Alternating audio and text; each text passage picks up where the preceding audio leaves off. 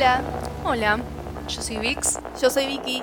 y este es el episodio número 12 de Esto que no es un podcast, es una idea. Abandonamos el barco con el tema Sí, de, sí. de las numerales, listo, buenísimo. Eh, sí. Sí, sí, sí. Por ahí eh, en el próximo me anime, lo googleo antes, pero eso requeriría que tipo, investigue y sabemos que no va a pasar.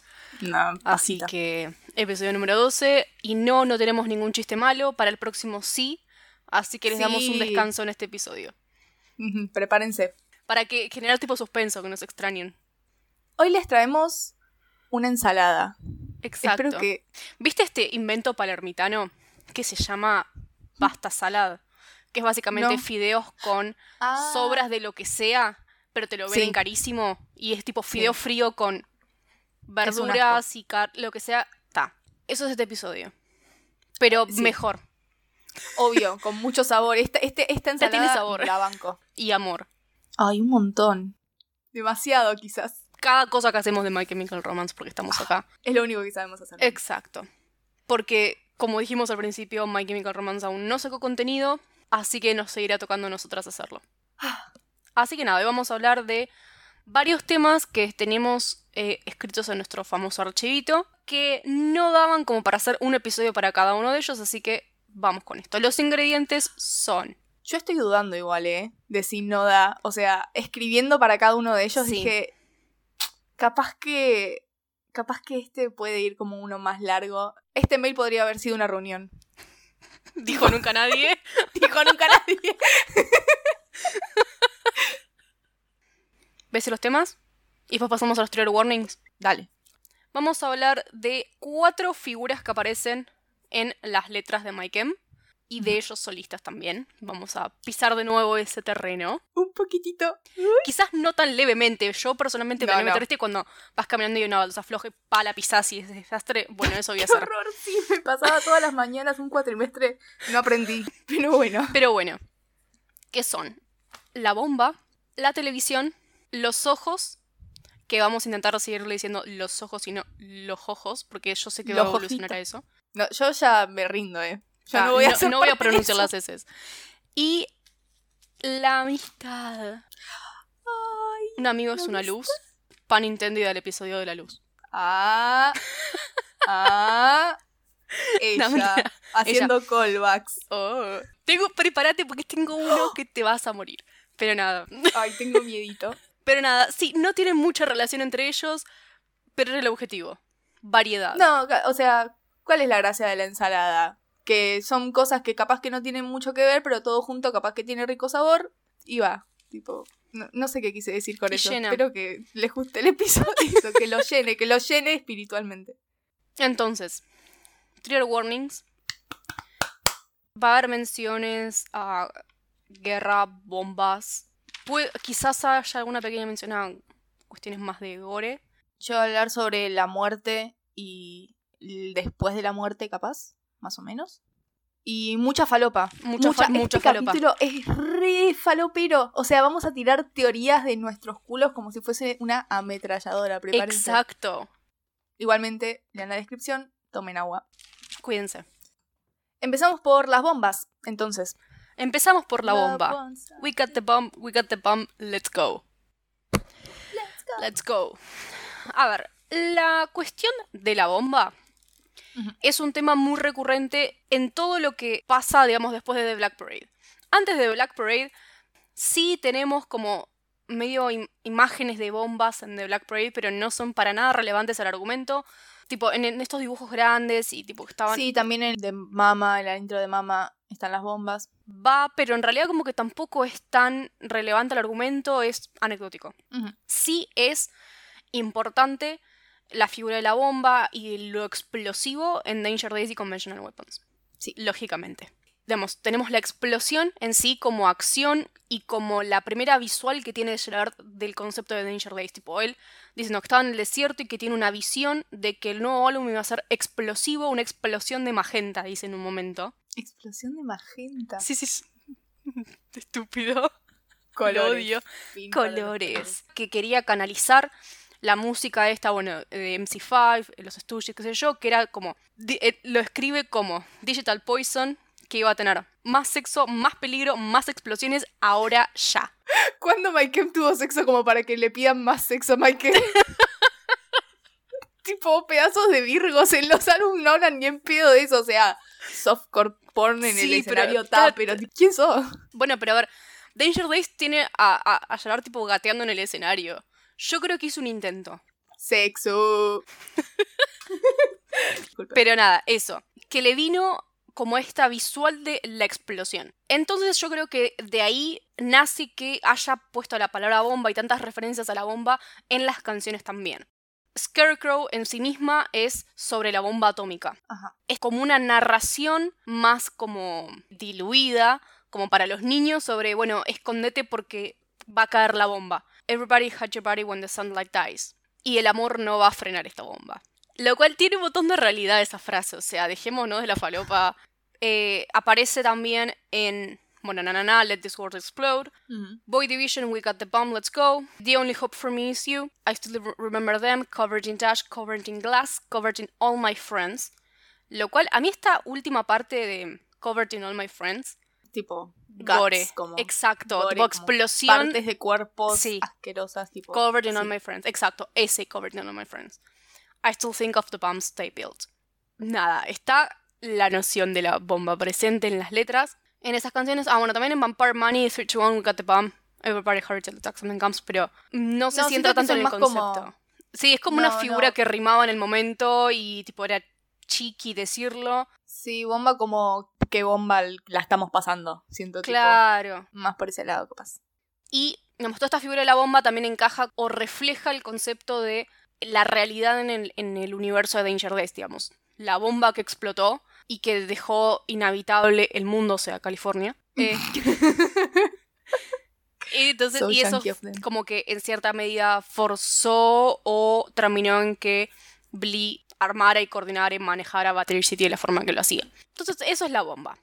Pero la referencia que quería también hacer es en una última Ajá. canción, que es Party Poison. Que acá hay, dos, dos cosas en relación a la bomba. La primera es en la parte en japonés, que yo no, no me acordaba. La parte en japonés eh, dice algo como We're packing up explosives in a suitcase. Sí. Life is short, there are many dangers on the roads we travel, so let's dance. Que me parece excelente, o sea, como que es, Party Poison es una de mis canciones favoritas de Danger Days. Para mí es la verdadera canción para bailar. Primero, principal, porque no tiene una sirena, y seguramente porque, segundo, porque dice esto. Eh, No voy, no. Primero, andate a cagar. Segundo, Bueno, te cago también. perdón, soy planetary. está, eh, ok. Party Poison es, para mí es la canción que, de Danger Days que te dice, movete, hace algo, si no te gusta lo que ves, cambialo, cambia tu realidad. Pero además de esta primera mención a los explosivos en la intro en japonés, tiene una referencia muy grande en Street Walker Chira with a capital G, Ujú. que es una referencia a la canción Search and Destroy de los Stooges, que también que empieza diciendo I'm a street walking cheetah with a heart full of napalm, I'm a runaway son of the nuclear A-bomb. Ah, bueno, tipo, referencia dire- directa. Sí, exactamente. Eh, street walking cheetah es, eh, es como slang para prostitución. Una prostituta. Eh, G, eh, Le dejamos salir interpretación del oyente. claro, ¿qué quiso decir Gerard ahí? misterio, misterio. Eh, la canción esta de los Stooges es una canción que hoy estaba leyendo un, int- una- un análisis de un fan de esto que decía Nos de- un fan de, Iggy Ah, que nada hablaba no no pensé sí que era tipo fan de. My Game fue tipo, listo, buenísimo, Ajá. ¿lo podemos invitar? Claro, no, no, no. Que hablaba sobre cómo eh, esta canción, Iggy se ponía a sí mismo en una postura como de, de presa, pero también de cazador. Como que hablaba, estoy en Walking Chira with a heart full of napalm. Tipo, estoy al borde de, explotar y estoy, tipo, estoy caminando estas calles que medio me pertenecen, pero al mismo tiempo, I'm a runaway son of the nuclear A-bomb. Porque vengo como de un hogar roto y de un mundo que está como al borde de explotar. O sea, hay toda una generación, creo yo, de, de artistas, todo el rock de los 70 y los 80 que está muy influenciado por la coyuntura política internacional de la Guerra Fría. Ajá. La Guerra Fría que fue básicamente esto, tensión máxima porque sabes que tenés, está la destrucción mutua asegurada estás tirando, tirando, tirando, y en última instancia, los dos países más poderosos tienen esta última este arma letal que te aniquila, que es la bomba nuclear. Entonces, eso tuvo como mucha influencia tipo esta posibilidad de la destrucción total.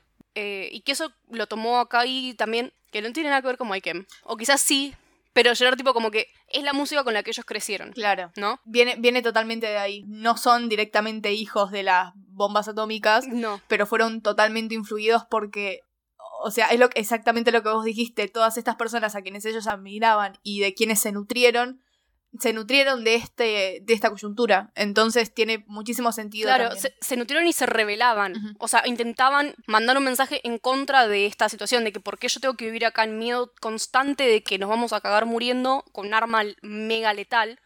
Que, que va más allá de por la violencia con armas común, armas convencionales, ¿no? O sea, vos tenés las armas convencionales que fue lo primero que vino antes de la bomba atómica. Creo que también acá hay como un juego medio falopa que, que se puede construir de, ok, armas convencionales que son lo que se hizo primero y no fue suficiente. Tuvimos que llegar a la bomba, que fue Danger Days. Qué lindo. Me gustó. Tipo, esto es lo que va a romper todo, esta es mi teoría falopa, creo. Me re gustó igual tu teoría falopa, eh. Eso es lo que tenía de la bomba, digamos. Como este pequeño relatito y las referencias. Y termino con Gerard diciendo que cuando ellos hicieron Danger Days, la idea era que sonara que querían ser la banda que estaba bailando mientras la bomba explotaba. Mientras haya todo el- carajo, estamos acá pasándola bien. No sé, me parece como un lindo sentimiento en, en el sentido que creo, no sé si lo hablamos en el anteúltimo o en el otro capítulo, de que la idea de Mike no era vendernos revolución, sino que hagamos algo, pero no te voy a vender revolución porque eso también es parte de la máquina. Lo banco, me gusta. Como se darán cuenta, yo no escribí nada, así que me estoy colgando de las teorías de Vix, con las cuales estoy muy de acuerdo. Tiene mucha relación, creo yo, eh, el contexto de Guerra Fría y de, de miedo de, de las armas atómicas con el concepto de Danger Days. O sea, siento que se pueden hacer alegorías muy directas y el hecho de que hayan tantas referencias en Danger Days sobre la bomba atómica tiene sentido por eso mismo. Y además me gusta mucho esto como un poco más allá de la bomba, pero como ya que se menciona. Y lo que vos dijiste de las armas con- convencionales tiene mucho que ver, que es como letras de conventional weapons se repiten en Danger Days porque son, fueron el paso, el paso previo, y esto de We Cut the Bomb es algo que se repite. Y como las armas convencionales fueron como el primer paso buscando la destrucción mutua entre personas para llegar a la destrucción total del mundo que podría ser una amenaza atómica. Y que también, a ver, de acá, sí, no, una, última cosa. No creo que esta gente haya agarrado un libro de historia, primer punto. Son yankees, o sea, ¿cuántos libros de historia pueden agarrar? Ahí va, eso primer punto. Segundo, aparentemente en Estados Unidos no está, tipo, en, el- en la currícula oficial de las escuelas decir que la bomba atómica estuvo mal, Es con lo cual es mega preocupante. Muy rara. Tipo, cuando hablé con pibas yankees en, en un contexto donde tenía sentido hablar de la bomba atómica, fue tipo, no, nosotros nos dijeron que salvamos a todo el mundo. Y fue tipo, ¿qué? ¿Cómo? ¿Me estás jodiendo? Exacto. Entonces, de nuevo, yo no creo que McKim haya agarrado ningún libro de historia y haya hecho un análisis tipo intencional mega profundo de qué estaba pasando cuando ponen la bomba. Gerard dijo, ay sí, explosión de colores, vamos con esa.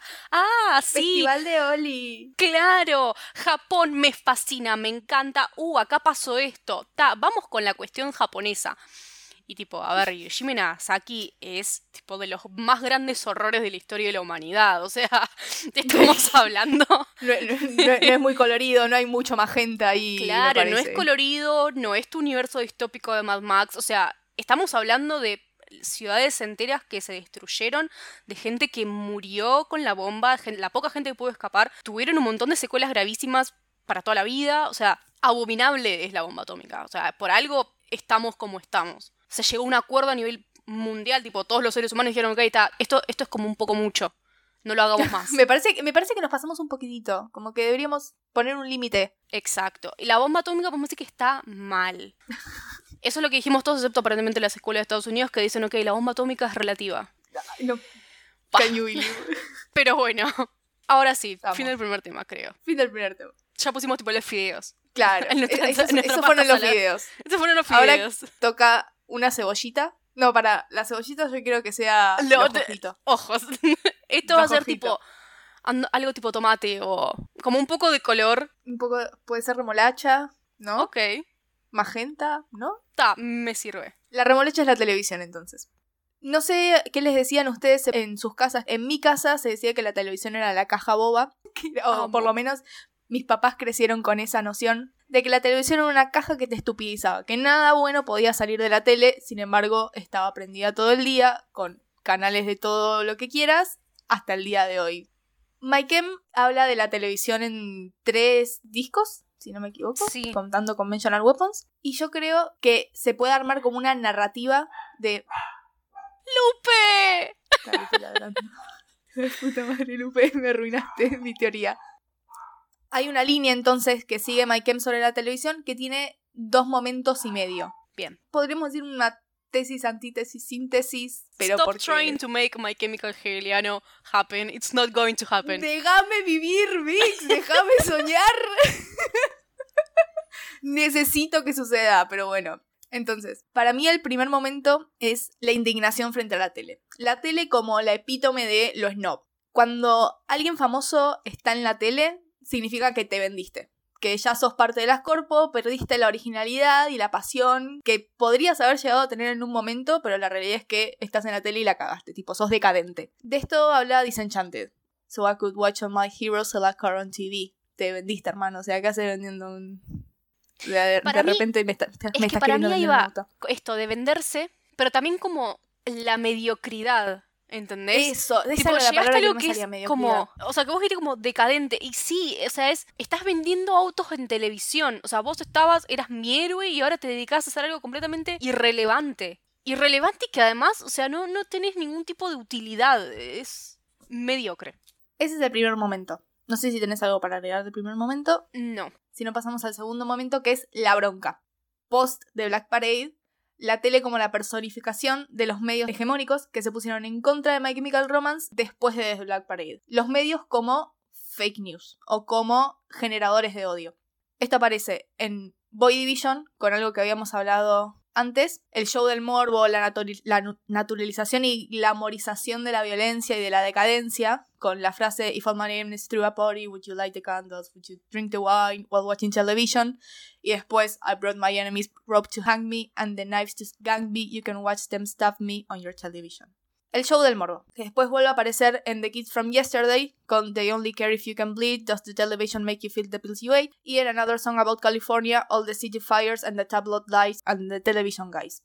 No sé si tenés algo para decir sobre la marcha de la bronca que es la televisión acá. No, yo creo que volvemos siempre a lo mismo de mm, Gerard muy enojado, Sí. niña blanca tiene todo menos amor. Pero a ver, acá tenía un punto y era mega válido. en el Sí, sentido re. de por todo lo que han tenido que pasar injus- injustamente. Tipo, no entendieron una goma y se les armó toda una campaña en contra de ellos y da bronca. Y que también yo creo que acá entra el enojo. No está explícito en las letras usando la palabra esta, pero sí en canciones como Destroya, que Gerard habla de que con la televisión, eh, los videojuegos y todo esto, tipo, este, este chabón que se cree, tipo, ay, m- nací en la década incorrecta. Tipo, una cosa así debe ser la mente de Gerard porque es tan distinto. No serás muy especial, hermano. Claro, eso me especial. No, pero como esta banalización de la violencia constante, o sea que estás Sí. tan lleno todo el tiempo de imágenes de guerra, de sangre, de muerte, de violencia, que dejas de, de- de tomar dimensión de lo grave y lo horrible que, le- que es. Eh, Creo que esto lo decía él cuando le preguntaban por la frase esta de Destroyer de They laugh, we don't think it's funny. Usar la violencia, imágenes de sangre, de bombas, de armas, de todo el tiempo, sea en las noticias, o sea, como medio de entretenimiento, Hace que pierdas dimensión de toda la otra violencia que se está dando, como esto que os decías, tipo, tenemos al Daily Mail hablando mega gráficamente del suicidio de una persona, sin ningún tipo de respeto, ¿me entendés? Eh, como, para mí el enojo también venía por ahí, de, de- se perdió criterio de lo que estaba pasando en nuestra realidad, digamos, en los medios. Totalmente. Y todas estas letras están directamente relacionadas con la violencia. O sea, Boy Division es tipo, me están cagando a tiros y ustedes lo están viendo desde la tele. En California, los incendios de las ciudades y las mentiras de los diarios y la gente en la Mm. tele. Es como que, que sí, es la naturalización de la violencia y eventualmente la banalización a través de los productos que se construyen a, a partir de esa violencia naturalizada. ¿Qué es esto, digamos? Series ultraviolentas, cosas ultraviolentas. Ok, Tu último momento. el momento dos y medio. Digo dos y medio porque hasta recién estuve hablando de Maikem como banda, pero ahora voy a hablar de Gerard solista. Empezar a meterme en el tema solista. El momento dos y medio es la resignación. Es Gerard cansado de ser famoso. That must be really fucking hard for you. Pobrecita niña rica y blanca. Acá sí es el verdadero pobre niña rica y blanca, porque ya está solo, está curtido, tipo, ya sabemos que todo lo que Gerard sacó después de Hesitant Alien es Gerard estando harto de las cosas. Television Time y Getting Out the Germs. eh, son todas canciones de Gerard, tipo, estando cansado de haber sido famoso y que eso le siga afectando su pobre vida. Tell me all about it. Y yo quiero hacer acá como un pequeño paréntesis para la audiencia, tele, radio audiencia. Ok. Habíamos intentado, o sea, la televisión es un tema que teníamos ya en bolsa, como para sacarlo y hablarlo, entonces yo esto ya lo tenía más o menos escrito. Yo tenía que quería hablar sobre Television All the Time, pero cuando me senté a escuchar la letra no la terminaba de entender. O sea, me costó mucho como meterme y entender lo que Gerard estaba intentando Hmm. decir. Y hoy a la mañana me volví a sentar como, bueno, ta, tengo que terminar este guion, vamos a escuchar Television All the Time. Y me sigue costando un montón. O sea, e- e- está muy rara escrita. Y Gerard en general como que, no sé, siento que las canciones post Hesitant Alien son muy difíciles de entender. Como que siento que tienen muchas autorreferencias también. Entonces no puedo entrar en el mundo interno de Gerard como, cual- como él mismo puede. A mí me pasa, pero ya con Hesitant Alien. Mm. I'm just vibing, no comprendo. I'm just vibing. Tipo, lo disfruto. Me, me siento que me ponele Drugstore Perfume. Sí, también no ah, lo me entiendo. pone re mal. Pero no me, tipo, no me interpela. Vos me- No. Son palabritas que están flotando en mi cerebro. Pu, pu, pu, pu, y tipo, Tipo como el logo del DVD que pega claro, contra los un logo del DVD que tipo golpea.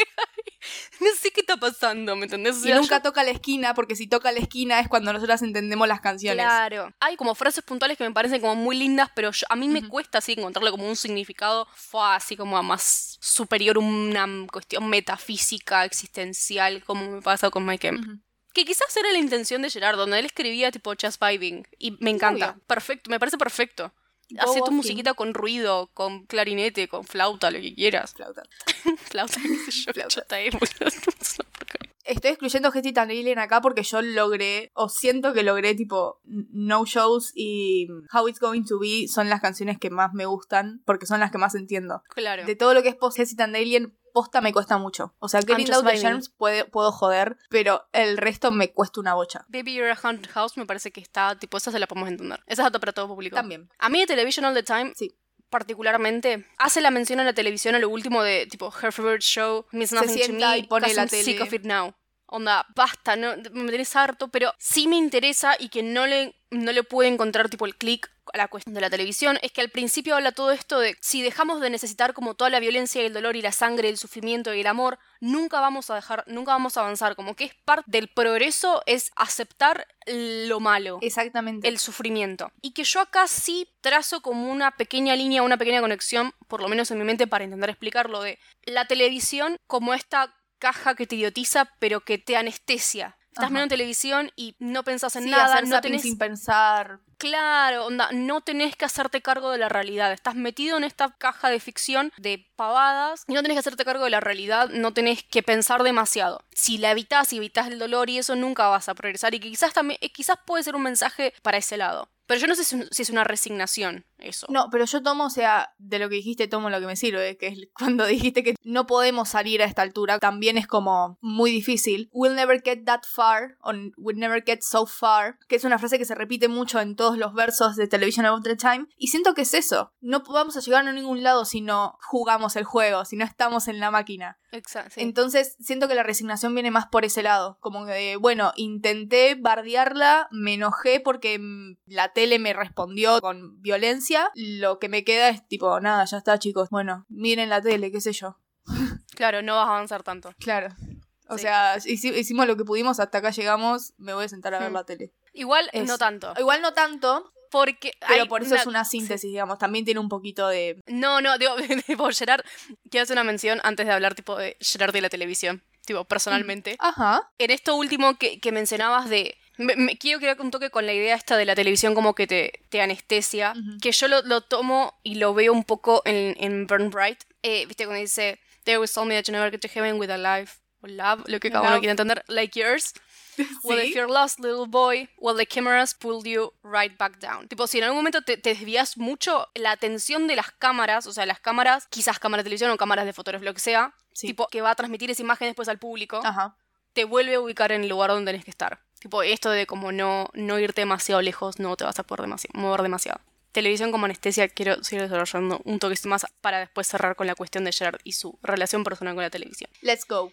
El concepto de Blee, que es muy onda 1984, que se comunica mediante la televisión y tiene un control total de los medios y te transmite los mensajes, hoy vamos a ser todos felices. No te olvides de tomar tu medicación. Esa idea de que la televisión te estupidiza y es el medio por el cual te controlan la cabeza. Que es, de nuevo, es muy 1984. Dudo que Gerard haya leído 1984. Capaz Frank le contó la trama. Yo soy una fiel creyente en que Frank lee libros. Sí, Tipo, yo también soy creyente en que Frank lee libros. No creo que le haya contado, pero ok, confiemos. Eventualmente tenemos estas cosas van a salir a la luz. Nada, viene muy de ese lado, creo yo, y que habla de el rechazo que tiene Gerard por la televisión, por todo lo mediático, por todo lo masivo, porque él es una es I'm not like other girls. Es un distinto. Ah, Y acá, ¿viste Umbrella Academy? Sí. La escena que en el cómic versión argentina se tradujo como Despertate gordo culón. Desperta. Despertate, que es gordo el inicio del volumen, que es el inicio creo que del encanta. volumen 4 de Dallas. Sí. Lo tendría que ido a buscar. Ahí está. Es el periodo en el cual, después de todos los sucesos del primer tomo de Umbrella Academy, Luther está en la mierda. Que está gordo los muebles y John está todo el día comiendo mirando televisión. Eso es para mí lo que Gerard ve que hace la televisión. Transforma en muchos Luthers a la gente. Y que para hacerlo, tipo que snap out of it, que salga de, ese trance de estupidez en el que está Luther, Klaus sale de la televisión y en argentino le grita, despertate gordo culón. Que es eso, como que, que salga de la televisión, que en realidad era, Luther estaba mirando la pantalla, creo, con las rayas de colores, ni siquiera estaba mirando la televisión. Estaba totalmente absorto en eso y no le prestaba atención a la realidad. Eso para mí también como que canaliza mucho o representa la postura personal de Gerard frente a la televisión, que esencialmente la odia. Como a toda la modernidad. O sea, es un pobre infeliz que debe considerar que la televisión es lo peor que le pasó a la sociedad. Sí, que además, tipo, obsoletísimo, hermano. Claro, ya Onda, estaba ya, es un amigo. discurso que es obsoleto, el de más o menos. Pero Más o menos, a ver, no digo que sea mentira, pero ya está, conseguite otra batalla. Esa ya está, ya está recontra perdida. se la está consiguiendo igual. Onda, la está buscando. Para mí está buscando otra batalla. Espero que esté buscando otra batalla, necesito que esté buscando otra batalla, que ahora vamos a hablar de eso. Pero acá quiero terminar esto con una anécdota que contó Steve Blackman, que es el eh, productor ejecutivo de Umbrella Academy de la serie de Netflix, que lo contó creo que en el podcast que hacen de, de Umbrella Academy. Gerard ya había tenido una experiencia previa de intentar pasar el cómic de Umbrella Academy a la pantalla con Universal y eso salió como el orto porque no se veía representado lo que él había imaginado y puesto en el papel. Y acá Steve Blackman cuenta que la primera vez que se sentó con Gerard Way, tipo, bueno, hola, tipo, hola Gerard el escritor, vos sos Steve, tipo el productor. Y Steve me dice como, ah, sí, bueno, mi nombre es Steve, yo fui productor en esta serie, en esta serie, en esta serie. Y dice que ahí Gerard lo interrumpe y le dice, no me cuentes más, yo no miro televisión, no me interesa lo que hiciste. ¿Leíste el cómic? ¿Qué te pareció? ¿Qué, ¿Qué vas a hacer? Y que Steve Blackman se quedó como recontra, se quedó congelado. Le porque desestimó toda la carrera, tipo. Claro, Me chupa y- lo que hiciste en la tele. ¿Leíste el cómic? Ah, ¿Cómo convenzo a un tipo que no mira televisión de que yo soy el, el adecuado para llevar su cómic a la televisión? Si no tiene parámetro de lo que dice, tipo, ¿cómo hago para convencerlo? Así que nada, como que te la regalo, o sea, te la regalo enfrentarte a Gerard Way, que es el tipo más insoportable del planeta con sus ideas. Dios, qué cargo se te pide. debe, ser- debe haber sido un cargoso. Por lo menos al principio, hasta que yo creo que hay, hay muchas cosas que les dejó completamente en manos de Netflix y este chabón. Sí, Pero para obvio, llegar a ese que nivel de confianza debe haber sido re difícil. Gerard ya medio como que se quería desentender, quería encontrar una persona que más o menos hubie- que hubiese entendido lo más posible el cómic, pero- porque nadie lo va a entender como él lo entiende, como Gab- Gabriel lo entiende. Entonces, nada, encontré una persona que más o menos case de qué va la mano y dejarlo en sus manos. Ya está listo, hacelo y yo no lo voy a ver y terminó estando muchísimo más involucrado en la serie de Netflix que lo que hubiese estado o lo que él creía que podría haber estado después del fracaso con Universal. Igual para mí Gerard debe... Gerard, miré los simuladores, está buenísimo. Ay, Gerard, recomiendo mira los serie. simuladores, Dios mío. Gerard, te recomiendo una serie. Apagamos la tele. Y abrimos los ojitos. Llegamos a la cebolla. Aviso que yo tampoco tengo mucho escrito sobre los ojitos. Y Vix tiene tres ensayos, una monografía y una short documentary movie. Así que eh, go off. Lo tomé muy en serio.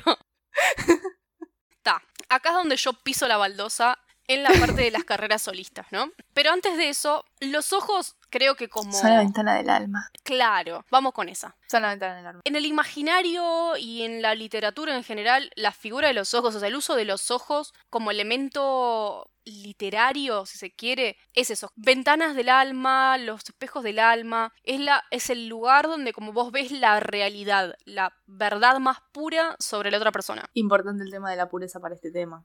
Sí. Y eso creo que aparece mucho en las referencias en la música de Mike M, de ellos como banda y de ellos como solista. Que acá igualmente, voy a hacer un pequeño paréntesis, me enfoqué solamente en letras de Gerard y de Frank cuando hablo de solistas.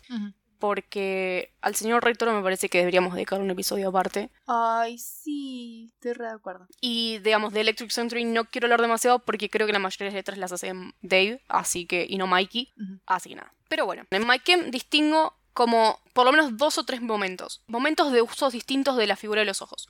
Ajá. El primero es Bullets. Que Bullets acá, todas las menciones a los ojos y a las miradas son un reflejo del sentimiento de desesperación y de tristeza y de desesperanza con el cual se hizo Bullets. Son re de muerte los ojos. La mayoría, siento que la mayoría de los ojos es tipo tus ojos muertos o tus ojos vacíos, como que Es todo eso. Stolen yes. from my eyes. Hello angel, tell me where, where are you? Tell me where we go from here. Estoy totalmente perdido. Me, sacas- me sacaste la luz de mis ojos, cielo de mis ojos, lo que sea. Close the lids on burning eyes. Burning, tipo de llanto. Your eyes vacant and stained. Starless eyes, for heaven's sakes, but I hear you anyway. Que la frase Starless eyes vuelve a aparecer en It's not a fashion statement, a death wish que se escribió ahí a penitas tratando de grabar bullets. O sea que medio que la meto en es- en esta misma bolsa con lo de Just you and I, your starless eyes remain. Tipo, estamos juntos e igualmente your starless eyes. Ese es como el primer momento. Otro momento es el- los ojos, pero los ojos de la madre, como eh, la cuestión de la decepción. Boluda, quiero hacer un episodio de madres.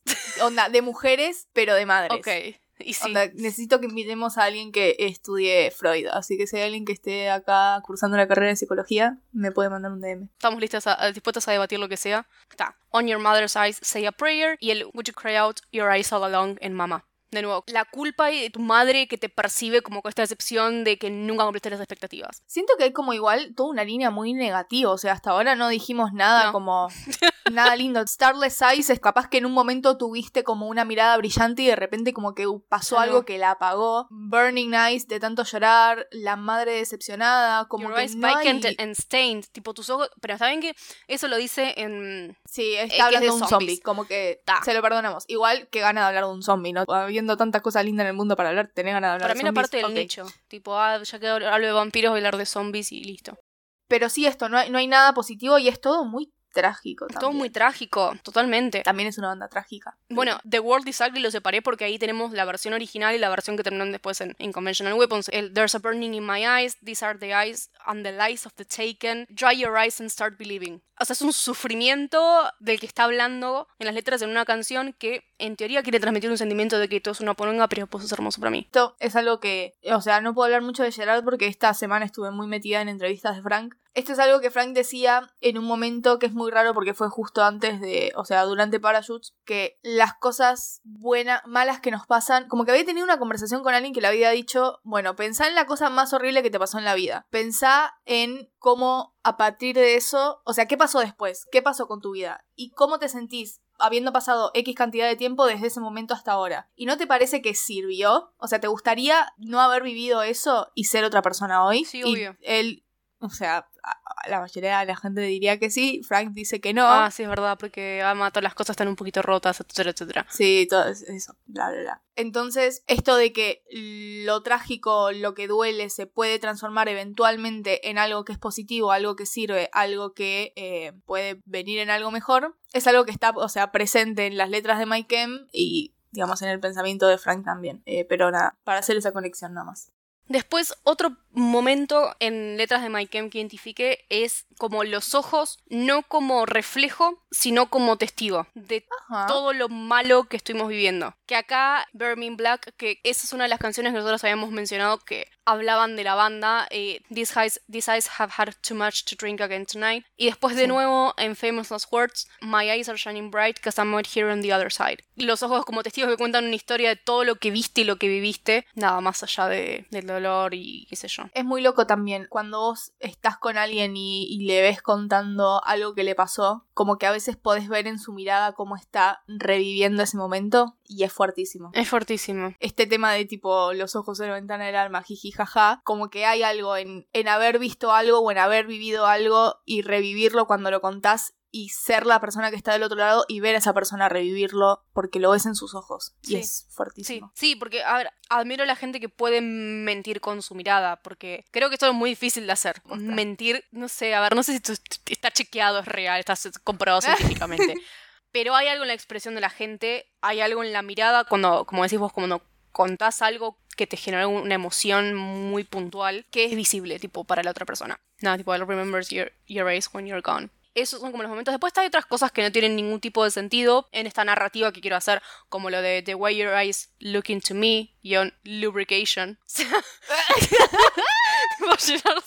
Gracias Gerard por poner Lubrication en una de las canciones Exacto. de Mike Kemp, te lo de- te debo la vida. gracias. No sé por qué, pero gracias por meter esa palabra. Nada. Pero bueno, esto también de testigos de, a ver, eh, see the rust through your playground eyes. Tipo, ojos que no vieron lo suficiente como infantiles o inocentes. ¿Pueden entrar en eso o no? No, obviamente lo de lubrication no, pero testigos. Si no sé qué. No sé, no sé qué quisiste decir con Lubrication. Elijo, no entender. La dejamos Para pasar. nada. Eso sobre Mike y los ojos. Ahora, pasando al solista. De Gerard tengo una sola mención a los ojos que me parece que vale la pena resaltar, que es en Get the Gang Together. You got blood on your money, you got mud in your eye. Anyway, tell Mara I miss, her- I miss the thing we had, and tell Tara I'm sorry I never tried. Los nombres... Voy a tirar Sí. una teoría falopa tipo en breve. Pero Ah, bueno.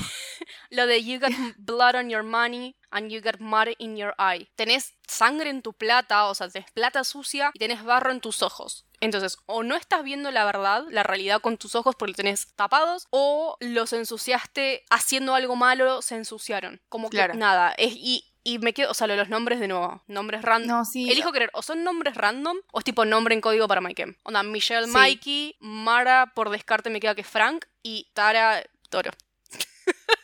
Y sí, Y sí, tipo, I Mara, I miss the thing we had. cosas que nunca voy a entender de Gerard. Nombres random. Claro, También nombres Juárez. Está bueno, pero sí, por que compramos momentáneamente con la teoría falopa esta de tenemos Chalmara, mis- I miss the thing we had, claro. Eh, y I'm sorry I never tried. Estaba todo tan sucio y ya había que como que dejarlo. Troste.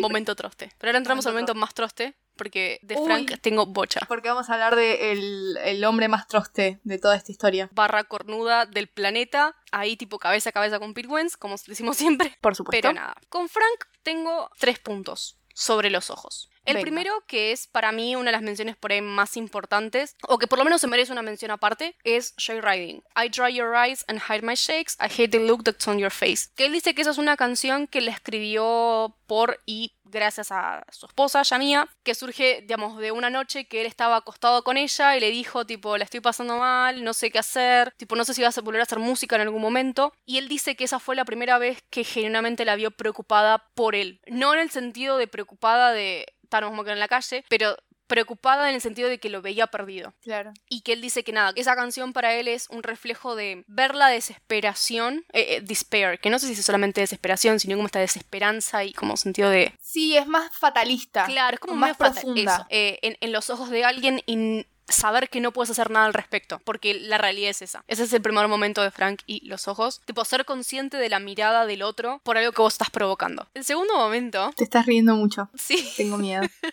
segundo momento yo lo titulé Los ojos y la luz. ah. Los ojos y la luz y la luz como algo que te encandila y te genera ceguera. Me acuerdo que en el episodio de la luz habíamos tocado un poquitito este tema y siento que ahora como que nos vamos a sumergir un poco más. A verga. A verga. La, en las canciones puntualmente estoy o las frases que tomé para esto es With love blind eyes, things seem fine until they grow tired of staring into the light. Y después dice en, en mismo en World Destroyer, well trained eyes find that things are not alright. En Police Police, life cleared the light of my eyes and wiped the smile off my face. Y después, bueno, tipo, todo Madison Square Garden, que es como un shit show en sí mismo. Ah. Eh, I got so sad last night, my eyes deprived of the light you shine. Ay, I Dios mío, couldn't qué see your dark. If love is blind, cross out my eyes. I don't mind at all. If suffering's beautiful, then you're the most beautiful mirage these eyes have ever seen. Hopeless, romantic, Cornuda romantic. to- todo. Ta. Hopeless cornuda. Hopeless cornuda. Eso es. acá. La luz yo la interpreto como Maikem o como eso bello, hermoso, que te enamora, que te impide pensar con claridad o que te impide ver el resto, que te hace que no te importe nada, porque vos amás a eso a esa persona o a eso, la actividad, lo que sea, y no te va a importar. Pero sabes que una vez que se apague la luz o que deje de estar eso, las cosas quizás no son tan bellas. Esto de. Y en Police Police, que habla de, la violencia policial, institucional y toda la mierda que hace Estados Unidos. Onda. Si, si pensamos en esta, en esta canción a la luz como Maikem, o sea, una vez que salieron de, de esta burbuja que era Maikem y se enfrentaron a la vida, te ves que todo alrededor tuyo es una mierda. O sea, la realidad, más allá de estar de gira con tus amigos, tipo, que ya la, cosa no es tan divertida. Puedo hacer canciones de protesta, pero la realidad sigue siendo la realidad y no está tan bueno, no tiene esta romantización de la rebelión que yo estaba viendo con la música. Mismo en World Destroyer, estoy tipo, with love blunt eyes. Tengo, estoy ciego de amor y todo parece estar bien hasta que eventualmente te cansás de mirar a la luz. Ya no te divierte mirar a la luz, por ejemplo. Ay, la puta madre. Y una vez que entrenás tus ojos, tipo, que te das cuenta de que la luz te está ensegueciendo, te está encandilando, y tus ojos los entrenás, te das cuenta que hay un montón de cosas no, que no están bien. Y después pasamos a Mason Square Garden, que es, o sea, que él dijo que esta canción de tipo, si el deseo y la pasión se enfrentan, no sé qué falopa. Digo, Frank, decile las cosas como son, basta, amigo, cortala. No puedes seguir metiendo metáforas adentro de metáforas, decime las cosas y punto. Claro, ya sabemos además. Te estás embarrando solo, me das vergüenza ajena, ya está, basta. Sufro cada vez que te escucho explicar una canción mezclándote a vos mismo, te, te estás pisando. Pero nada, Se o sea, nota mucho. Eh, I got so sad last night, my eyes deprived of the light to shine. Extraño ver tu luz y que incluso viendo tu luz puedo ver tipo tu oscuridad también. Esto de, bueno, si el amor es ciego, sacame los ojos, no me importa, porque la luz te encandila tanto que hace que valga la pena y... Sí, sí, sí, si el, si el amor es ciego, ok, que sea ciego. No, no, no me importa, es amor y punto, y eso es lo que quiero, y eso es lo que busco. If, este, if suffering's beautiful, then you're the most beautiful mirage these eyes have ever seen. Además, esto de I couldn't see your dark, también es lo que pasa con el amor en general que cuando te enamoras, o sea, no ves las cosas malas de la otra persona. O cuando recién te empezás a relacionar con alguien, no ves las cosas malas. Un poco porque las esconde, pero un poco porque vos también buscas las cosas lindas, las cosas en común, las cosas que te hacen feliz, las cosas que te atraen. Entonces, obviamente que el amor es como, capaz en un principio, una luz que te encandila. Eso no te deja ver las cosas malas. Y siento que eso también, más allá del amor romántico, habla mucho de Frank con sus bandas. Totalmente. Lo que él dice de que lo más lindo es la honeymoon phase de elegir un estilo y elegir un color y elegir a la gente, el nombre, no sé qué. Es tipo el chabón queriendo enamorarse una y otra vez y buscando esa adrenalina y esa luz encandiladora del amor una y otra vez con sus proyectos. Por eso le cambia el nombre a la banda todo el tiempo. Porque es un hopeless romantic. Pero al mismo tiempo esto de cuando se separa Mike M que dice I live and breathe and bled for this band. Una, entregué, entrego absolutamente todo por esto, porque es lo que amo. Y es desgastante. Muy entendible tipo, sabiendo prácticamente nada de Frank, sabes que el chabón es el fan número uno. Tipo, es lo primero que aprendes cuando vas a My Game School. Ahora, volviendo a Frank. El último momento es de, ojos que yo rescaté, es el de los ojos, pero como ojos de, de otra persona. La mirada con otros ojos. Esta cuestión como dual. De que la complicidad de verte los ojos con alguien, esta cuestión de que podés ver la verdad en los ojos de otra persona, pero también te perciben a vos de alguna forma y verte cómo te perciben. Tipo, esta cuestión relacional de la mirada con otro ser humano. No love from my, from my love, no glance to steal. Tipo, ya no hay más amor. no tenés más esta cuestión de te miras rápido con alguien y, te entendés. Y se mandan una señal. No, no. No. Would you show your face and lay these eyes on me? Cause I'm a sight to see. Tipo, not for destruction. Nada, toda la segunda estrofa de Out to Destruction dice muchas cosas, creo yo. Yo soy em, muy conspiranoica y elijo creer que, que Auto Destruction estando después de Basement Eyes en la hoja de, del librito de Barriers con las moscas significa algo. Que yo sé lo que significa para mí en mi mente, pero yo me gustaría que, la gente lo interprete. Para, para Vix en su mente. Yo estuve en el momento en el que su mente maquinó la teoría que tiene. Fue un momento más mágico, pero no les vamos a obligar a ustedes a escuchar las teorías. Eh, nada, eh, I saw myself shine brightly in your eyes y there's still a part of me that needs to look the same way into your eyes. Estas últimas dos que son de parachutes puntualmente, sentir que la otra persona te está mirando y de sentir que sos la misma persona. Ay, todo lo de Frank es muy autoflagelante, ya como que, hermano, date cuenta, basta, tipo, ¿por qué eso es así? Que esto Frank, o sea, lo, lo redice en sus entrevistas, tipo, todo el mundo me dice que es re deprimente lo que escribo, yo cuando lo escribo no me parece deprimente. Hermano, si todo el mundo te está diciendo que es una tristeza lo que escribí, me parece que el que no está viendo, guiño guiño, a los ojos, vos. Los jojo. Tipo, usá los ojos, por favor. Y acá llego a, tipo, el, el centro, epítome, la piedra que sostiene todo esto, que es Basement Ice. I've been here before. So proud yet Basement true. diría que es el epítome de cornuda, pero no. De hecho, yo acá en mi cuaderno tengo dibujado un- una medalla que dice Basement Ice Number One cornuda. Pero no estoy segura de esto. Creo que deberíamos hacer un episodio. Ay, te salió re linda, ¿ves tú? Gracias. Deberíamos hacer un episodio para buscar cuál es la canción más cornuda de Frank.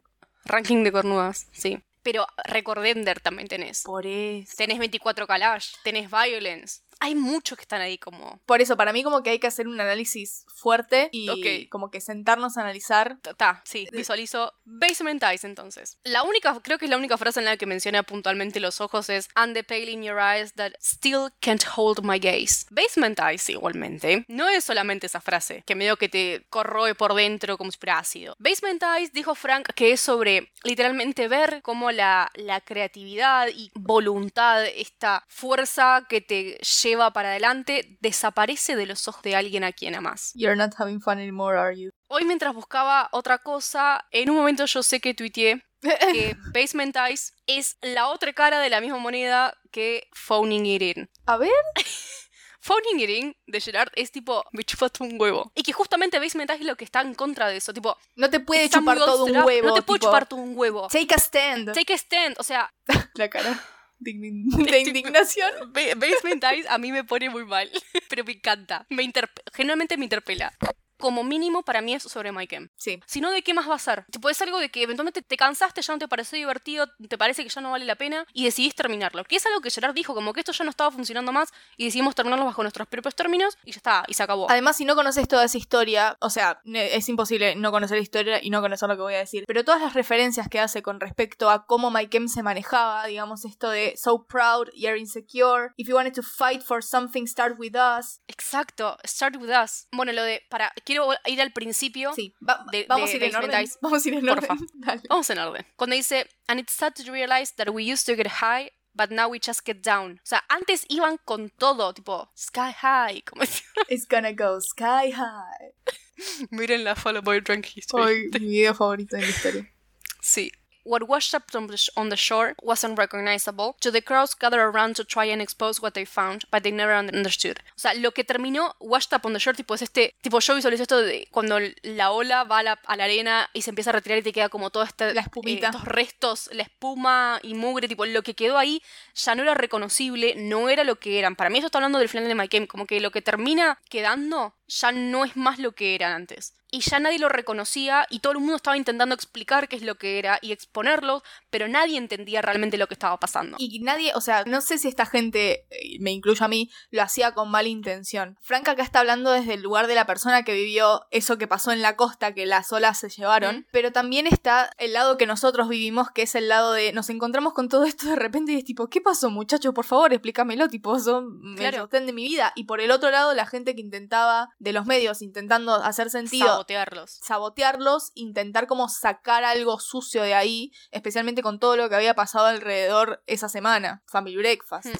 Exacto. Eh, bueno, el estribillo es If you want to believe in something, it's that nothing lasts forever. Es, es tristísimo eso. Todo. Porque creo que ya lo hablamos un montón de veces acá, eh, y en general es algo que Gerard siempre dijo, la banda tenía fecha de vencimiento, desde sus inicios. Y ellos lo- todos lo sabían, o sea, todos dentro de la banda sabían que la banda en algún momento iba a terminarse.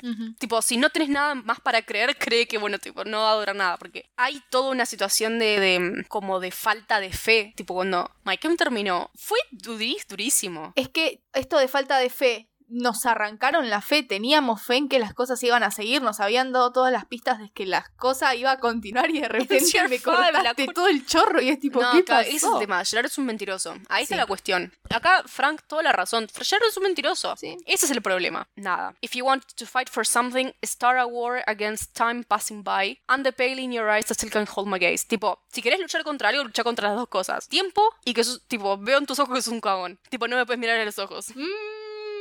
Si querés pelearte con algo, pelea contra eso. Eh, nada, bueno, este We weathered every storm, but we shattered at the core. Esto es fuertísimo, tipo, nos peleamos contra todo, pero nos rompimos en el centro en lo más importante. Yo todo lo estoy diciendo como riéndome, pero en realidad estoy llorando por dentro. También shattered at the core. Por supuesto, nacimos de esto. Ujú. Y siento que acá Como It breaks que my heart to doubt who you are. A ver, Frank es el abanderado de I like things that are a little bit broken, como que le gusta que las cosas no sean perfectas y want to destroy something perfect in order to make it beautiful, bla. Pero acá hay algo que está roto y que no está bien que esté roto. Y no es que está roto, está shattered, está hecho trizas. Destruido. Destruido, Claro. destrucción total de, del núcleo. de pedacitos, Em- como cuando se cae un vaso y se hace perga. Eso. Sí, and it breaks my heart. Ese break tampoco es un break positivo o un break que se puede convertir No. en algo bueno. O sea, tal, escribiste una canción, buenísimo, pero tipo, estamos llorando todo, ¿me estás jodiendo? Breaks my heart to doubt who you are.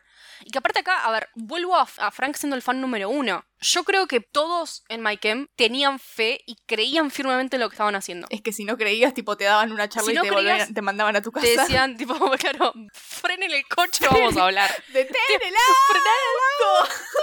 Me has obligado a hacer algo que no quería hacer. Vamos a tener una charla. Es durísimo, onda, perder la fe. Que a ver, lo que me, me rompe a niveles que no puedo verbalizar correctamente es que si nosotros analizamos la línea temporal, esto se escribió cuando en 2018. Ya estaba. 2019, la banda ya estaba reunida. ¿Qué es lo que diste, Frank, en la reunión que tipo te hace escribir Basement Ice, ¿entendés? ¿Cuánto pensaste que íbamos a tardar a conectar los puntos? ¿Vos decís que está hablando de la reunión? Porque para mí está hablando del pre-reunión y el final de la canción es tipo, bueno, está, pero nos reunimos y está todo bien. O, por, o capaz que soy yo queriendo ser positiva. If you yo. want to believe in something, it's not nothing lasts forever. Pero If you time- to fight for something, start with us. I just want to believe in something. Ok, tal, podemos tomarlo como tono optimista porque necesito seguir con mi vida en este domingo. And it's time that we all stood up, te me estoy refiriendo. Sí, bueno, pero a ver, dice, Ujú. It kills me to know that we used to feel low, but now you just lay down when it's time that we that we all stood up. No, and it's time that we all stood up. Está, bueno, está, and it's time that we all stood up. En- es tiempo que nos paremos, pero vos estás tirado en el sillón. Pero es hora de levantarse. Pero está tirado, nunca dice que se levanta. Pero le pide que se levante. Just phone it in. I'm only doing the minimum to get me through. And if you don't like it, then tough. Estoy intentando ponerle un poco de, de- de You work too hard. We are the ones enjoying it. You work too hard. I quit. I quit. I quit. You said that you've got passion about you what you do. You said that you can get to buckle down and start your day. I'm less excited than you. Ay, no me hagas esto, Victoria. Perdón. Perdón. Está bien. pues. Pero está. Igualmente elijo creer que mm, si dice It's time that we all stood up, es porque creo que colectivamente se dieron cuenta de que posta era tiempo de levantarse. Es que no, no levantarían a alguien por la fuerza, creo yo. No, Porque no podría nunca- levantarlo. No podrían y además, si no dudaron en al más mínimo flaqueo de alguien de su círculo, mandarlo a cagar, ¿por qué no lo harían de vuelta? O sea, no tendría sentido. Tiene sentido de que todos estén de acuerdo. Sí, si no, no hubiese sucedido. Es verdad. Entonces, nada, Basement Eyes, La odiamos, no mentira. la, la- no, es una de mis canciones faves de todo Barrier, así, porque me destruye un montón. Y me genera enojo y yo me muevo con, eno- con enojo, entonces me sirve. Pero nada. me hace acordar mucho a esta canción de Paramore. a I question every human who won't look in my eyes. Para mí es, es eso. Basement Eyes es eso. Mírame los ojos, así te creo, porque solamente así va a ver tipo la verdad. Es un chabón que le encanta mirar a los ojos, además. De todas las historias de fans, tipo, siempre es Frank es muy atento y te mira cuando te habla. Perdón por esta cuestión de los ojos, pero eso era lo último que tenía. Pero vamos a levantar, porque se Sí, viene la salsa de la ensalada. ¿eh? No sé qué es divertido. en Limón. la ensalada. El limón. Lemon. Perdón, estamos intentando con esta metáfora de la ensalada, pero Pero no, está, no estaría pasando. está complejo.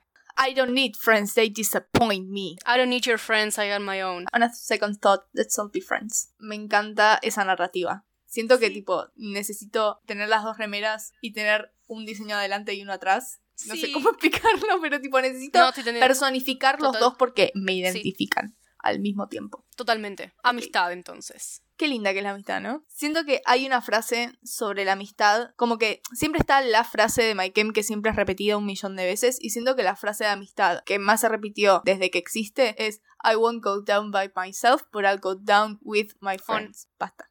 Para mí, Seon. Para mí dice with. Por lo menos, a ver, en la letra está escrito que dice with, porque yo creo que alguien le tiene que haber dicho. Che, no ya, da. tipo, no da. Después lo dejaron escribir lubrication, pero.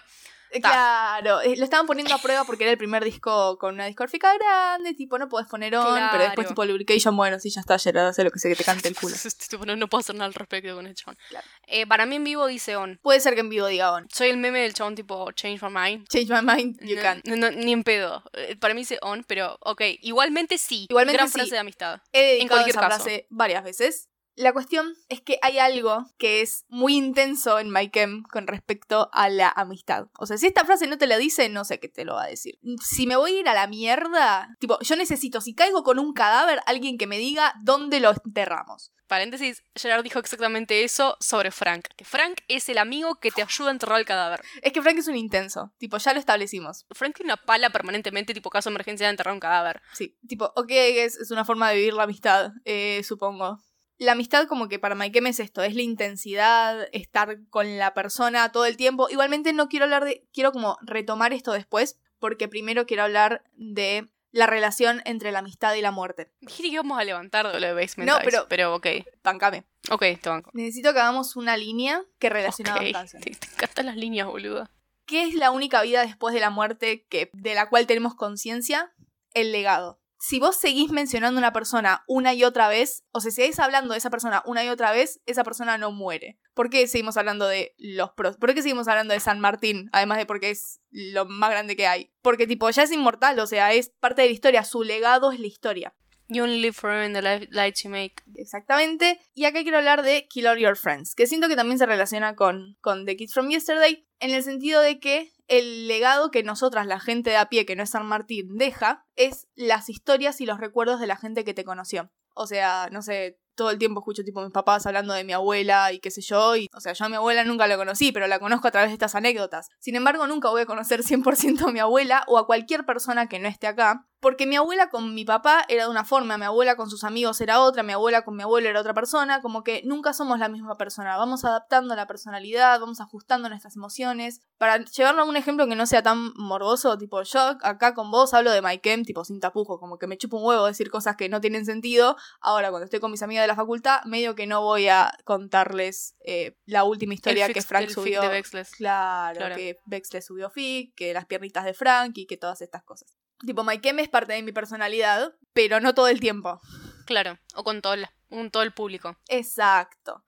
Cuando Kill All Your Friends dice, Cause we're all a bunch of liars, tell me baby, who do you wanna be? Según quién conoció qué parte de vos, hay diferentes versiones de una misma, o sea, de nosotras mismas. Que al final del día, o sea, son todas mentiras. We are all a bunch of liars. O sea, ninguna versión es 100% la persona que fuiste, en esencia. Son partes. Hay verdad y mentira en todas estas versiones. Y ni siquiera todas esas versiones juntas pueden llegar a una verdad completa, porque también, tipo, nada, que es la verdad, un montón de cosas más. Pero yo quiero trazar un paralelo con este tema del legado en Save Yourself and Hold Them Back. It's not about all the friends you made, but the graffiti they write on your grave. Siento que las dos hablan del legado, pero de dos formas diferentes. En Kill All Your Friends es más como esta parte, si se quiere, negativa, tipo We're all a bunch of liars, como no podés controlar lo que la gente va a pensar de vos y lo que se va a decir después de que no estés, o de lo que dicen atrás tuyo, no importa. Es como una versión más triste y Save Yourself and Hold Them Back es tipo el graffiti, el color, la explosión por sobre, explosión de color por sobre la piedra del epitafio, o sea, la historia que no cuenta la historia oficial, que es mucho más divertida. Pero al mismo tiempo, en Kill All Your Friends, we all get together when we bury our friends. Pa, pa, pa, pa, pa, pa. Tipo, es que es como bastante como alegre el ritmo de Kill All Your Friends. morbosito. Es bastante morbo, pero aparte, en el, el morbo de mm, se muere un amigo, lo enterramos y nos juntamos todos. Y en el funeral, tipo, we all wanna party when the funeral ends. Tipo, estamos todos ahí juntos. Visualizo como que, digamos, a partir de lo que dijiste vos, en ese momento, como que quizás sale la persona real. Tipo, todos hablando de la persona que se murió, tipo, ahí sale la persona real. Entonces no sé si es tan negativo. Obviamente cualquier persona que haya pasado por un funeral real. sí, yo no soy muy funeral- fan de los funerales. Canción de My Chemical Romance, realmente los funerales son una poronga, son de las peores cosas que te toca vivir, me parece. Sí, eh, Pero. deseo nunca más ir Tipo, en ningún momento vas a decir, tipo, we'll wanna party when the funeral ends. También me hizo pensar, no sé por qué, en, igual sí, en Umbrella Academy, tipo, todos se juntan cuando, o sea, la trama empieza, Sí. la fiesta empieza cuando se muere Hargreaves. Igual sí, Igual sí. está.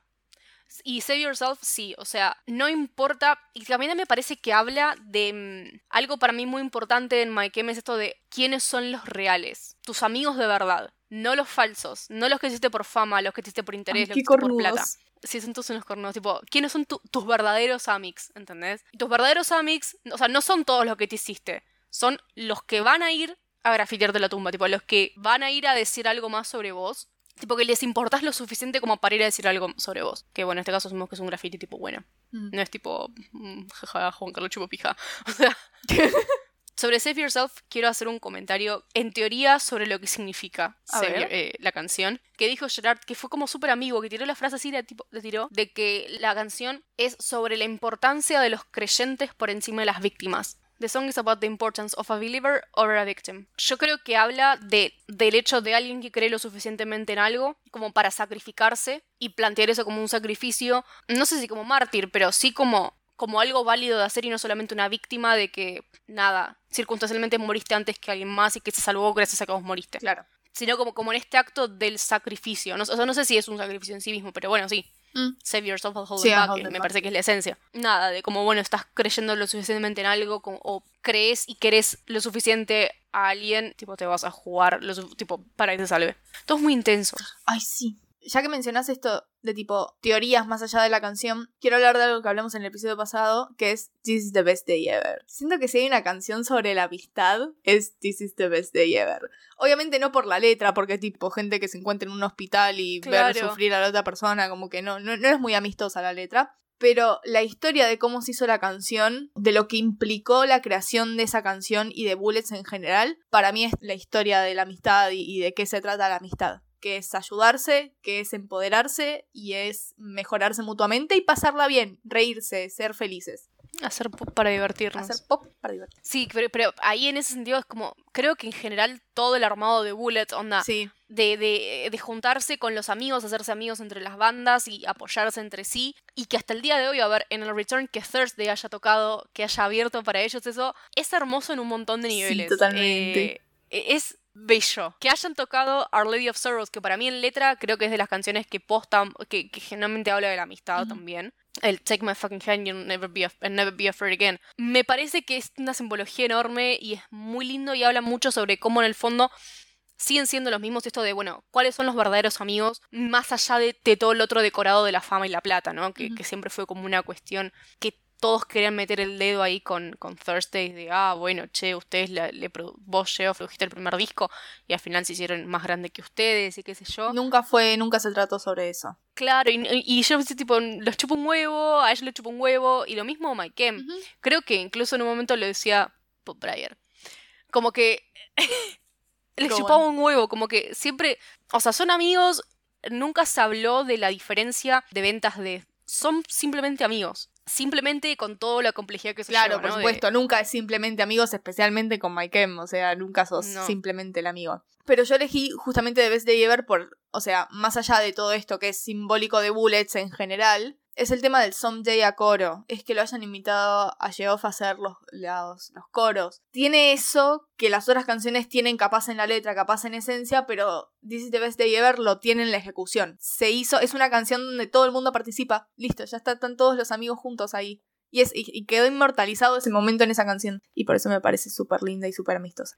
Para seguir hablando un poco sobre eh, Bullets, igual no sé si ibas a decir algo recién. No, de Bullets, quería hablar de Honey. Go on. Honey. Tipo que lo, la van cambiando, la primera es tipo You can touch my brother and, and you can keep my friends. Y después dice And you can keep my brother and you won't fuck my friends. O sea, Entrega el culo, dale. entrega a tu amiga. A tu amiga la petiza. Al de rulos. Claro, Al de rulos. Entrega a tu amiga la de Rulo. Eh, no, nada más que respeto para el señor Rey Toro. Por supuesto, por supuesto. No, pero es de Honey, de lo que tiene, como que es una canción sobre tipo, un montón de mierda. Pero más allá de eso, no te vas a meter con mi hermano y no te vas a meter con mis amigos. Y que, que habla mucho sobre toda esta mentalidad que algo mencioné recién con Save Yourself de me la voy a jugar por mis amigos sin importar nada. Tipo, hay gente que yo identifico como que esa gente es de verdad importante en mi vida son mis amigos. Y me la voy a jugar no importa qué. No importa la mierda que me pasa a mí, no importa la mierda que pasa afuera. Con esta gente no te vas a meter, porque son de los míos y los voy a defender. Que para mí, Honey transmite mucho eso. Eh, igual que con que Save Yourself, ¿no? No, yo solo quiero mencionar algo más de mm, las bandas, del armbands. Esta cuestión de conseguir el uniforme de la banda. O sea, que más allá de que les permitió puntualmente a Gerard, a- lo ayudó a separar la cuestión, digamos, de su persona del escenario de la de abajo, les daba a ellos una identificación común frente al enemigo que tenían, que eran, bueno, la gente del orto del Warped o lo que sea eran lo mismo. Las bandas en los brazos, el chaleco antibalas en Revenge. Eh, esto que ellos decían como que sí, ok, no es un, chaleco de verdad antibalas porque si no sería imposible tocar en el escenario, pero queremos representar esto de lo indestructible que nos sentimos cuando estamos nosotros cinco acá arriba de este escenario en esta banda, porque somos todos amigos y nos queremos mucho. Y estamos juntos, vamos a hacer lo que sea. Podemos hacer lo que sea. Chiquitos. Cómo se apoyan, cómo se quieren. Que me parece hermoso esta cuestión de, de nuevo, más allá de la te- teatralidad de que a Gerard le encanta, de este uniforme que les da justamente una identidad grupal. Es que junto con esto de la identidad grupal, algo que la palabra que ellos usan en las entrevistas es a gang, tipo una pandilla. Una Sí. mafia, tipo de chabones que se visten todos iguales. Y está Mike diciendo, hey gang, tipo ahora cuando pidió por Instagram lo de show me your Sí, sí, show me your- without saying", tipo, hey gang, ¡Hey, gang! Somos la gang de Mikey Way. Gracias por hacerme parte de la gang, Mikey Way. De Pampita, somos la gang de Somos la gang de Pampita. Está como esta tripartición par- en tres partes de lo que es eh, la banda para Maikem, que es un grupo de amigos, una gang y una hermandad. Brothers in Rock and in Biology. These guys up here are my fucking brothers. And they will always be my fucking brothers. Lloremos, hagamos la lloración. Love you, brother. No puede ser que se amen tanto. Tipo, no, no entiendo. No entiendo cómo cabe tanto amor en personas tan pequeñas. Me rompe. Ah, Estamos hablando de las relaciones parasociales, ¿ok? Sí, Sí, ya, sí, ya lo sí, establecimos ya- ya del lo desde el episodio lo 1 de este podcast. Pero es importante para mí como fan saber que se quieren. Tipo, si yo... Sí. ¿Por qué? Porque eso minimiza los riesgos de que se separen, ¿entendés? O sea, o sea, de nuevo, Es una- no que es- se separen, que se peleen. Claro. Es una garantía. No, no, no, nada es una con esta banda, claramente nunca no, no, nada pero es tipo, una es como una pequeña garantía que elegimos creer. Claro, o sea, posta, creo que lo que más nos ha roto cuando se banda se separó, que es algo que... ¿Estás llorando? Un poquitito. ¿Estás sacando las- se está sacando de las lágrimas. Sí, tenía tipo una acumulación de, de sudor en los ojos. ¿ah? fue, una, fue una lloradita chiquitita, ya estoy. Llora en vivo. Ya estoy. Creo que, que lo habíamos mencionado en un episodio anterior. De que una de las cosas que más nos rompió es que, tipo, a los cinco minutos de que se separaron la banda, estaban haciendo música de nuevo y por separado. Y eso yo creo que fue muy doloroso porque todos dijimos, está, tipo, se odian y no quieren hacer más música juntos. Y es tristísimo. Pero la realidad, o sea, ahora aprendimos, tipo, la gente es adulta, se pueden querer igual hacer música igual por separado. Tipo, También somos más grandes nosotras y entendemos también la situación de tipo tal. Claro, es un en en, el que las amistades por más, tipo la intensidad te cansa, como que nada, hay que tomarse un, descansito, lo que sea. Y que aparte, obviamente, la situación de la banda no va para más. Pero, de nuevo, que son amigos, son un grupo cerrado y que hayan decidido, después de la cuestión con Bob Breyer, fue el número dos, no lo nombro más, prometo. Después de Bob, como, ok, no metemos más miembros a la banda como miembros oficiales. Obviamente los necesitamos para que. Para hacer el tour y para que toquen el, Claro. el disco. Pero los miembros de la banda, o sea, My Chemical Romance somos nosotros. Nosotros somos la idea, somos esto y nadie más. La única vez que casi amagaban con agregar a alguien más, ¿qué les pasó? Les robó. Les cago choreando. Entonces, ahí está, te das cuenta, no, no puedes confiar en nadie. Pero nada, o sea, de nuevo, volvemos a este grupo cerrado de gente que se quiere mucho, son amiguis, hacen asado, juntos, Toman y se juntan a comer. Un asado. Claro, tipo, bastante. el video de Frank, como este video que está Frank hablando con, no sé si con Cherry o con Lily, que, que le contestó a Aidan Gallagher de Daddy's Friend, Sam Cool. Gerard Show. Tipo, eso, no sé, onda, de nuevo, relaciones parasociales, pero es Es divino. muy lindo. Me hace muy feliz. tipo, me hace muy feliz, es wholesome, ¿entendés? Es contenido puro y bueno para el alma. Ya que lo mencionas al P-Word, lo que, él cuen- lo que él contó, es creo que sí, que lo dijimos en el episodio de los bateristas. Lo de que se iban caminando juntos abrazados. Sí, eso es hermoso. Onda. Es hermoso. Y además no, Eso no sacaba sé- un fic, boluda. Es que no sé si es algo que te los imaginas haciéndolo. O sea, es algo que te imaginas en tu cabeza de relaciones parasociales queriendo autoinsertarte en ese abrazo grupal, de alguna forma. Pero son cosas que pasan en la vida real. Onda, que se abrazan y que se quieren y que caminan por la calle tipo, tuki, tuki, agarrados, tipo, ah, somos amigos y caminamos todos juntos. Claro. Tipo, como hago yo con mis amigas, ¿entendés? Y es, Sí. es hermoso y me encanta. Y también otra cosa, y capaz que esto también vuelve a ser un toque bajón, es lo difícil que es confiar en alguien nuevo. Onda, esto, esta, esta categoría, esta, esta sección dentro de la subsección la quiero llamar No New Friends. Tu frase favorita. Mi frase fa- Yo soy tipo la reina de No New Friends, me encanta No New Friends.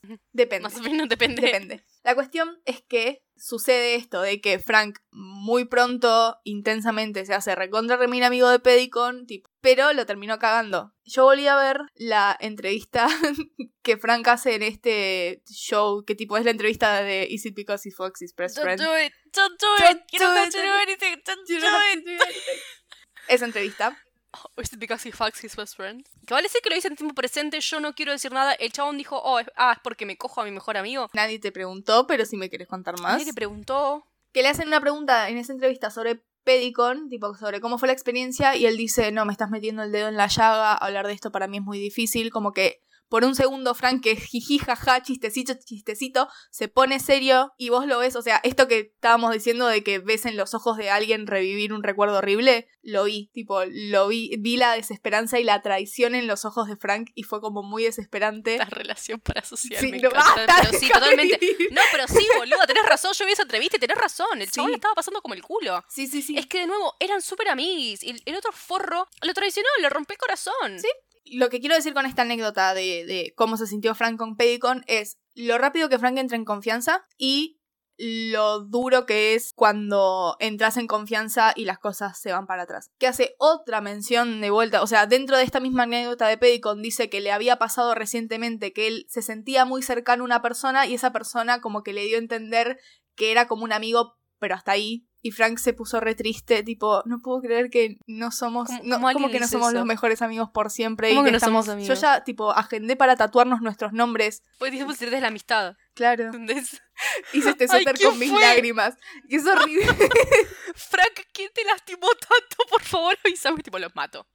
No me importa. Mato Esto a quien paréntesis, haga falta. capaz que lo voy a cortar, pero tipo, por eso creo que capaz que no todas las canciones de desamor sean sobre Gerard, específicamente sobre alguna pelea que haya tenido con Yamia, porque el chabón es muy intenso con todo el mundo y se nota muchísimo que no sabe diferenciar entre la amistad y el amor romántico, como que para él están como muy en un Problema mismo plano. sexual.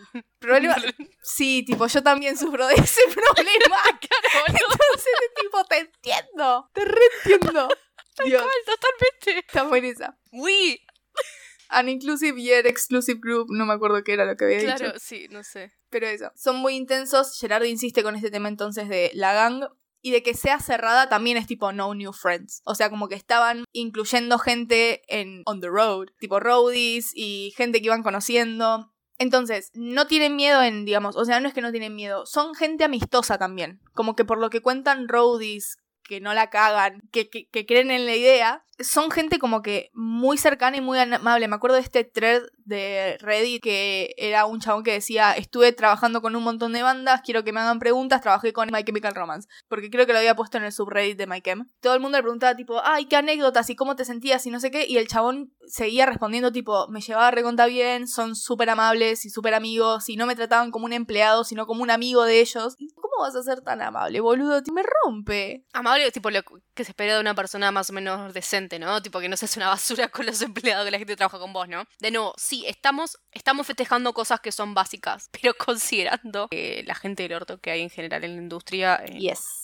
Quiero hacer una última cosita con respecto a cosas que A estuve escuchando decir a Frank sobre eh, la amistad, específicamente sobre la banda, que en la entrevista con Eric Blair, que es la que tiene todos los cómics atrás, dice, la relación en una banda es muy rara, porque no es como una familia, no es solamente un negocio, no es exactamente un matrimonio, pero tenés este, este hecho innegable que es que nadie en nuestro entorno es más importante que esta banda. E- e- esa, esa amistad es como a la que aspiro, como la que la más linda del mundo.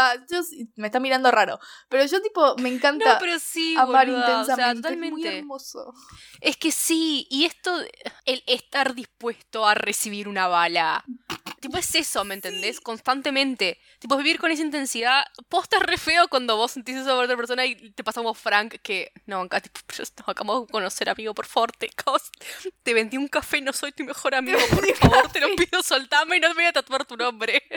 Tipo, así me imagino la situación. Me parece que Frank debe ser esa gente como, de nuevo, recibe una bala por vos, Ujú. pero después si la cagás Sí, te hace la cruz, cagaste. es, impos es, tipo, es imposible. no No, salís de ahí. la, Es que no lo- la podés remontar ni en pedo. los hechos relacionados a la banda lo que nos dicen es eso, tipo, la más reciente siendo la de este Rowdy que estuvo en un podcast diciendo como que me echaron de la banda porque dije que las bandas de punk no tenían ideas y Gerard me echó de la banda porque ellos sí tenían una idea, supuestamente, y años después se lo encontraron en Warp y el único que le dijo, vos fuiste ese hijo de puta que nos dijo que no creía en la idea, fue Frank.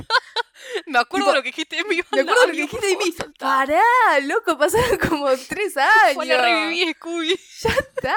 Y uno pensaría que capaz Gerard sería el más sobreprotector de la idea porque es el que la tuvo. Pero no, tipo, Gerard lo saludó re bien. Frank fue tipo, yo no me olvido. Es un cani Frank es un caniche. Perdono, pero nunca olvido. Es pesado de mierda. Última cosita, última, última que quiero decir, que ya lo dijimos y que me encanta y que lo vivo diciendo, pero justamente porque me encanta decirlo, hay un estrato superior de amistad, que es el que tienen Gerard y Rey Toro, que nacieron del mismo polvo estelar. Son dos seres que existen el uno por el otro y que se hayan encontrado es lo mejor que le podría haber pasado al mundo. Listo, gracias por venir a mi charla. Sobre eso quiero terminar y agregar una cosita. Eh, que lo dije en el episodio pasado. Que se entiendan sus cerebros. ¿Entendés? O sea, lograr ese nivel de entendimiento con otra persona. De, onda, Rey Toro sentado y Gerard dándole vueltas alrededor tarareándole la música y Gerard componiendo, y que después Rey le pasó lo mismo con el hijo, y lo llamó a Gerard para decirle tipo, ah, me hizo acordar a, vos cuando estábamos componiendo. ¿Por qué son así? No vale la pena, no vale la pena. Me voy a matar. Puede ser. Auxilio. Eso, lo de... Mm, para, para, para. ¿Qué? ¿Qué? Me acordé cuando a Frank le hacen la pregunta de, che, ¿qué onda? ¿Cómo fue tocar con...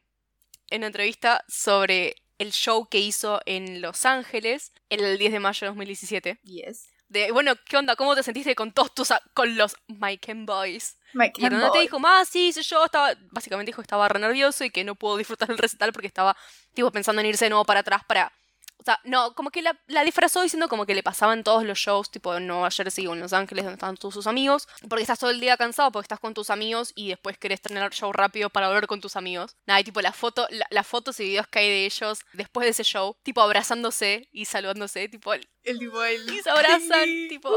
Abraza. Es bello, onda, que se hayan bancado tanto igualmente, con sus proyectos solistas y, y eso.